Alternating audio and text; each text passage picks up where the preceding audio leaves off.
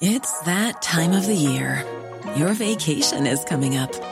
You can already hear the beach waves, feel the warm breeze, relax, and think about work. You really, really want it all to work out while you're away. Monday.com gives you and the team that peace of mind. When all work is on one platform and everyone's in sync, things just flow wherever you are. Tap the banner to go to Monday.com.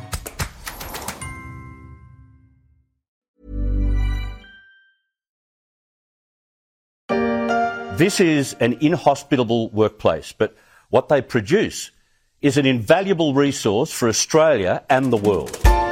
Un lieu de travail inhospitalier mais une ressource vitale pour l'Australie et pour le monde.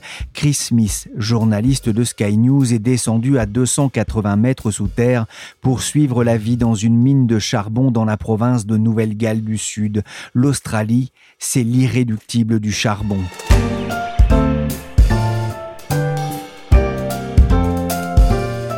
Je suis Pierrick Fay, vous écoutez La Story, le podcast des échos. La rédaction se mobilise tous les jours pour raconter et analyser dans un podcast un fait de l'actualité économique, sociale ou environnementale. Aujourd'hui, direction l'Australie, défenseur ardent du charbon.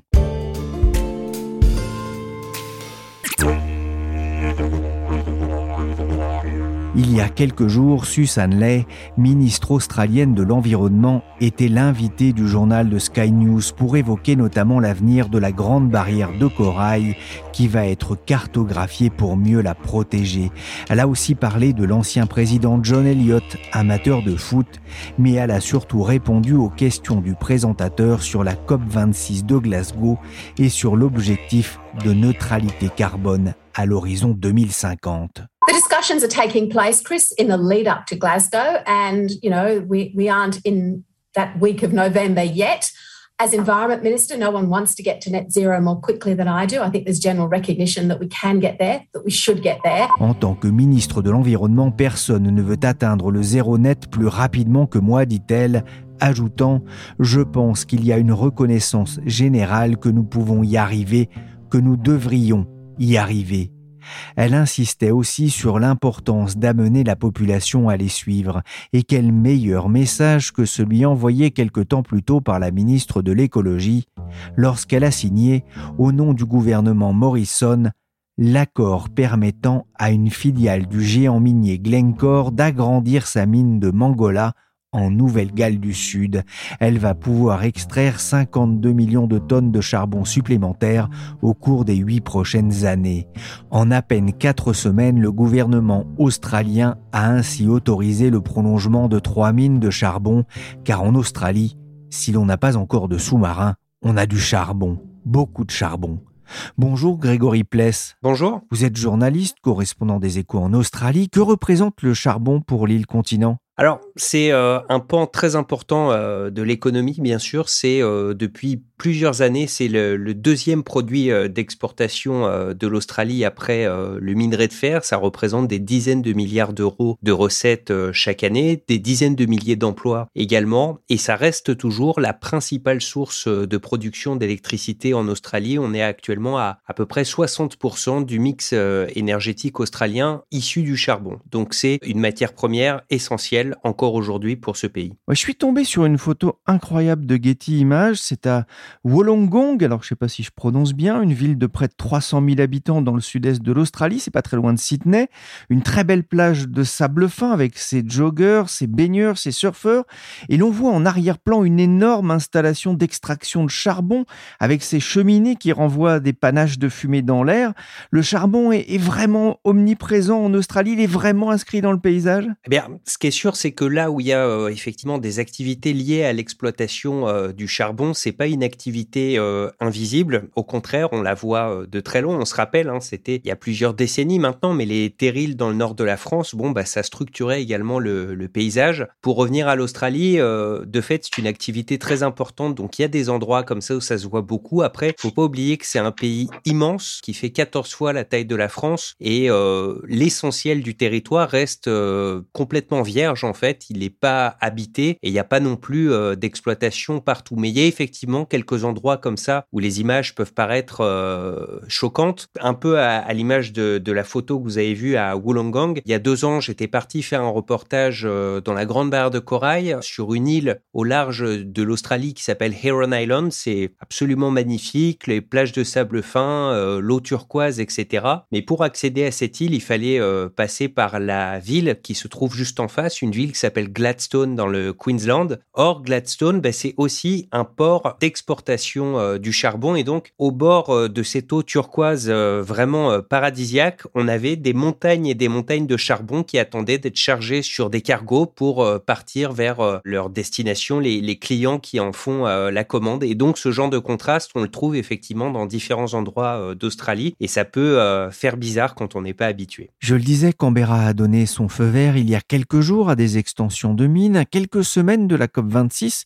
Pourquoi le gouvernement est-il arc-bouté à ce point sur la défense du charbon? Alors, bah, comme je vous l'ai dit un peu plus tôt, euh, l'une des raisons, euh, c'est euh, le poids économique que représente cette activité dans le pays, mais il y a aussi effectivement une véritable mauvaise volonté de la part du, du gouvernement actuel. Scott Morrison, le Premier ministre, a fini par reconnaître il y a quelques années du bout des lèvres l'existence du réchauffement climatique, mais il n'en était pas totalement convaincu il y a encore pas si longtemps que ça. Et au sein de son gouvernement et de la majorité euh, qui dirige actuellement l'Australie, Scott Morrison est issu du Parti libéral, mais il dirige euh, l'Australie au sein d'une coalition avec un autre parti, le Parti des Nationals, qui eux sont très ouvertement euh, climato-sceptiques et opposés à toute forme de concessions euh, favorables à, l'amélioration euh, de l'environnement si cela devait se traduire par la moindre euh, perte en termes économiques. Et donc, c'est pour ça qu'il y a toujours aujourd'hui autant de résistance vis-à-vis de ces questions et de lutte contre le réchauffement climatique. Il y a d'ailleurs des négociations qui sont en cours actuellement au moment où on se parle entre le Parti libéral et le Parti national qui, maintenant que Scott Morrison a annoncé qu'il allait se rendre à la COP26, essaye d'arriver avec des bonnes nouvelles pour la communauté internationale. Il voudrait montrer qu'il s'engage finalement à atteindre la neutralité carbone d'ici à 2050, mais les partenaires du Parti national, pour l'instant, bloquent euh, complètement. Et d'ailleurs, euh, la première réunion qu'ils ont eue au cours du week-end, ce qui en est ressorti, eh bien, c'est qu'il n'y aura pas d'amélioration en termes d'objectifs à atteindre d'ici à 2030, alors que ça aussi, c'était très attendu de la part de la communauté internationale. L'Australie, c'est vraiment le mauvais élève du G20 en matière de lutte contre le réchauffement climatique? Oui, oui, clairement, on peut dire ça, même si euh, Scott Morrison affirme régulièrement le contraire. À chaque fois qu'il est interrogé sur la question du réchauffement climatique, il répète à l'envie que l'Australie euh, atteint et bat les objectifs euh, qu'elle s'était fixés dans le cadre de la COP 21. Sauf que premièrement, ces objectifs pour l'Australie qui étaient de réduire euh, les émissions de gaz à effet de serre de 26 à 28 à peu près tout le monde s'accorde à dire qu'ils sont très largement insuffisants et qu'il faudrait les revoir. L'autre argument que met régulièrement en avant Scott Morrison, c'est le fait que l'Australie ne contribue qu'à hauteur de 1 des émissions mondiales de gaz à effet de serre. Alors comme ça, ça a l'air pas beaucoup, sauf que il faut se rappeler que l'Australie, c'est au final un pays assez petit, seulement 26 euh, millions d'habitants, et que donc quand on regarde euh, les émissions rapportées à la population de l'Australie, en fait, c'est l'un des pays qui pollue le plus au monde, et c'est le pays par habitant qui pollue le plus au sein du G20, avec euh, des émissions trois fois plus élevées que la moyenne de l'ensemble des pays du G20, y compris la Chine. Il y a une citation intéressante dans l'enquête de Greg Grégory Pless. On la doit à Roy Green, un professeur d'économie. Il dit L'Australie est un pays dont le style de vie est celui du premier monde et qui repose sur une structure industrielle du tiers-monde. Cela lui vaut la 86e place dans l'Atlas de la complexité économique établi par la Harvard Kennedy School for Government, derrière le Paraguay et juste devant l'Ouzbékistan. L'Australie est un pays exportateur de matières premières, le fer, mais aussi le charbon et le gaz naturel. Difficile de couper le robinet financier constitué par ces ressources. Dans un contexte de crise énergétique post-Covid, le gouvernement australien a donc décidé d'accorder de nouvelles autorisations de production. Comment ces décisions sont-elles perçues par l'opinion publique, Grégory? Alors c'est assez partagé, euh, contrairement à, la France où il me semble que la question euh, du changement climatique euh, est acceptée désormais par tout le monde. En Australie, on croise encore un certain nombre de gens qui pensent que le réchauffement de la planète, c'est une opinion plus qu'une vérité. Donc il y a certaines personnes qui estiment que c'est très bien de tenir cette position qui vise à défendre l'industrie et l'économie australienne. Mais je dirais malgré tout que l'immense majorité est opposée à cette politique. Il y a vraiment eu un, un réveil au moment euh, des terribles incendies qui ont frappé le pays en 2019-2020. Ça avait déclenché des manifestations très importantes. Euh, L'Australie n'est pourtant pas un pays qui manifeste beaucoup, mais là, il y avait des dizaines de milliers de personnes dans la rue qui euh, demandaient ce qu'ils appellent ici la, la justice climatique. C'était aussi un peu dans la mouvance initiée par Greta Thunberg en Europe et puis ensuite aux Nations Unies. Et il y a quelques mois de ça, il y a une étude qui paraît chaque année euh, publiée par le Lowy Institute qui demande aux Australiens quelles sont d'après vous les menaces les plus grandes qui visent euh, le pays. Eh bien, le réchauffement climatique est arrivé en deuxième position. C'est la plus grande menace pour 61% euh, des personnes qui ont été interrogées. Ça arrive juste derrière à 62% pour les cyberattaques menées par des pays étrangers qui viseraient l'Australie. Et par ailleurs, dans cette même étude, on apprend que 54% de la population australienne estime que la politique climatique du gouvernement actuel nuit à la réputation de l'Australie sur la scène internationale. Notre maison brûle, brandit en lettres capitales. Armés de pancartes aux slogans accrocheurs, ces habitants de Sydney ont ouvert une nouvelle série de manifestations mondiales contre le réchauffement climatique. C'était en novembre 2019, à l'appel de Greta Thunberg. De nombreux Australiens, dont une grande part d'écoliers, ont manifesté pour le climat. Les jeunes sont en pointe à l'image du collectif School Strike for Climate Justice qui veut faire pression sur le gouvernement. SS4C a même lancé une cagnotte en ligne pour financer un appel contre la décision du gouvernement d'autoriser les extensions de mines de charbon.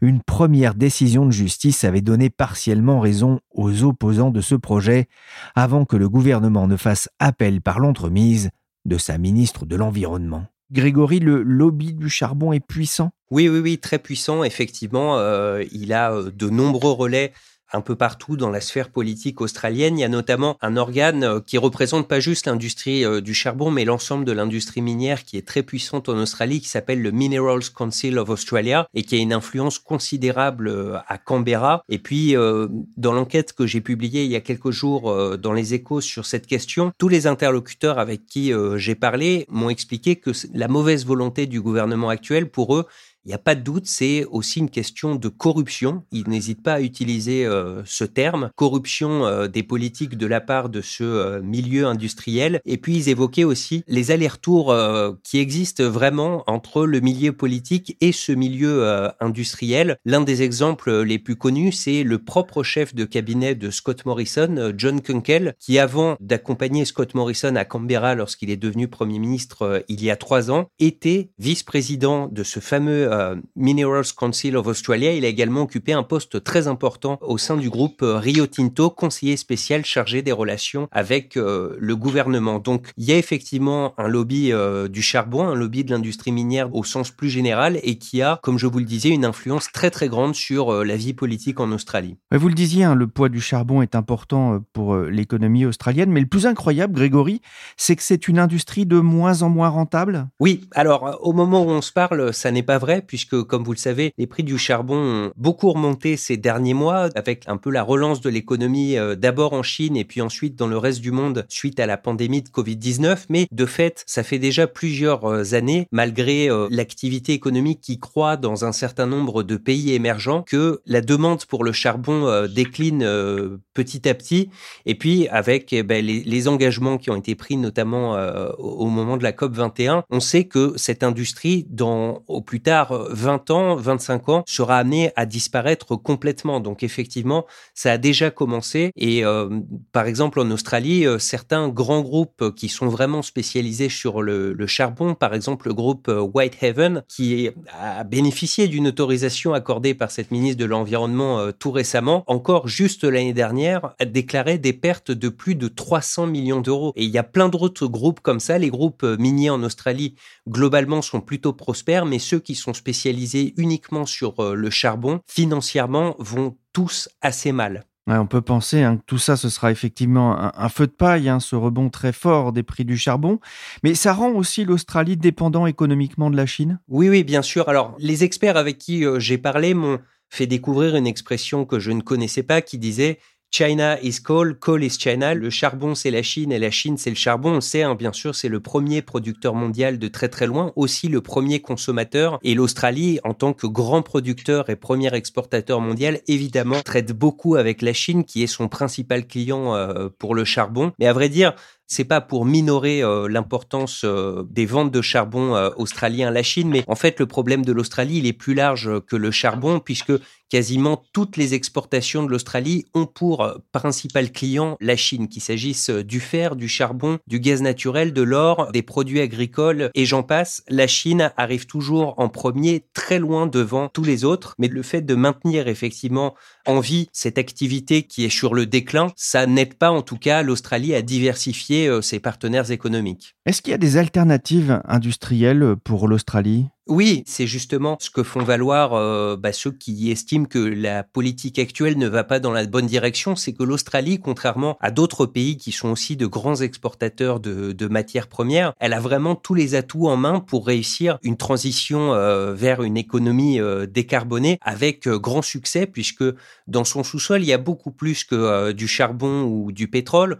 On trouve aussi du lithium, elle en est déjà le premier producteur mondial, mais aussi du cobalt, du nickel, des terres rares, bref, tous ces minéraux critiques qui sont essentiels, par exemple, pour la construction de batteries de voitures électriques. Alors l'Australie euh, est déjà présente sur ce marché, mais pour l'instant de façon assez timide. Il y a eu des appels ici et là pour qu'elle prenne une part plus importante euh, sur ce marché qui actuellement est quand même très dominé euh, par la Chine. Et il y a eu euh, au mois d'août une étude qui a été publiée par le Grattan euh, Institute sur un petit peu l'industrie minière de demain en Australie et qui explique que si l'Australie maintient la part de marché qu'elle détient sur la vente de ces différents minéraux critiques au cours des décennies à venir, sachant que la demande ne va faire que s'accroître, eh bien à terme, l'ensemble de ces minéraux l'argent qu'il pourrait euh, rapporter, ce serait le double de ce que représente actuellement l'industrie du charbon. Donc il y a tout intérêt à euh, foncer dans cette direction. C'est déjà d'ailleurs la direction euh, que prend le deuxième homme le plus riche d'Australie, Andrew Forrest. Lui, il a fait fortune avec le minerai de fer, mais depuis quelques années, il a vraiment pris un virage en direction des énergies renouvelables. Il a par exemple investi sur cette seule année 600 millions de dollars américains dans l'hydrogène vert, une énergie qu'il estime d'avenir. Et c'est l'un des principaux euh, défenseurs eh bien d'une transition euh, écologique euh, pour l'Australie, puisque le politique ne suit pas. Il semblerait en tout cas que dans le monde des affaires, certains acteurs commencent, eux, à agir et à agir de façon très significative. Merci Grégory Pless, correspondant des échos à Sydney, pour clore ce chapitre. Un chiffre qu'il me semble intéressant de diffuser.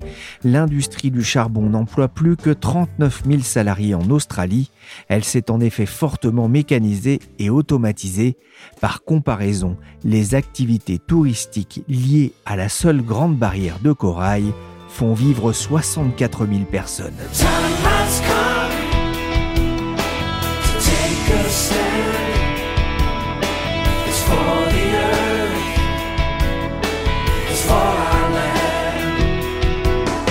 La story s'est terminée pour aujourd'hui sur cette reprise du groupe australien Midnight Oil, Beds Are Burning, pour la campagne lancée en 2009 en faveur de la justice climatique. 11 ans après la conférence de Copenhague, notre lit continue de brûler. Rendez-vous dans quelques jours à Glasgow pour la COP26.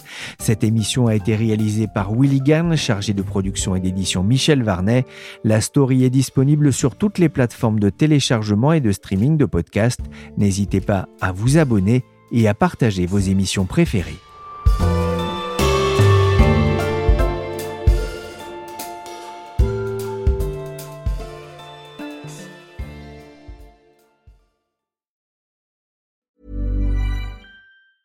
Hi, I'm Daniel, founder of Pretty Litter. Did you know cats tend to hide symptoms of sickness and pain? I learned this the hard way after losing my cat, Gingy. So I created Pretty Litter, a health monitoring litter that helps detect early signs of illness by changing colors, saving you money and potentially your cat's life. Pretty Litter is veterinarian developed, and it's the easiest way to keep tabs on your fur baby's health right at home. Go to prettylitter.com and use code ACAST for 20% off your first order and a free cat toy. Terms and conditions apply. See site for details.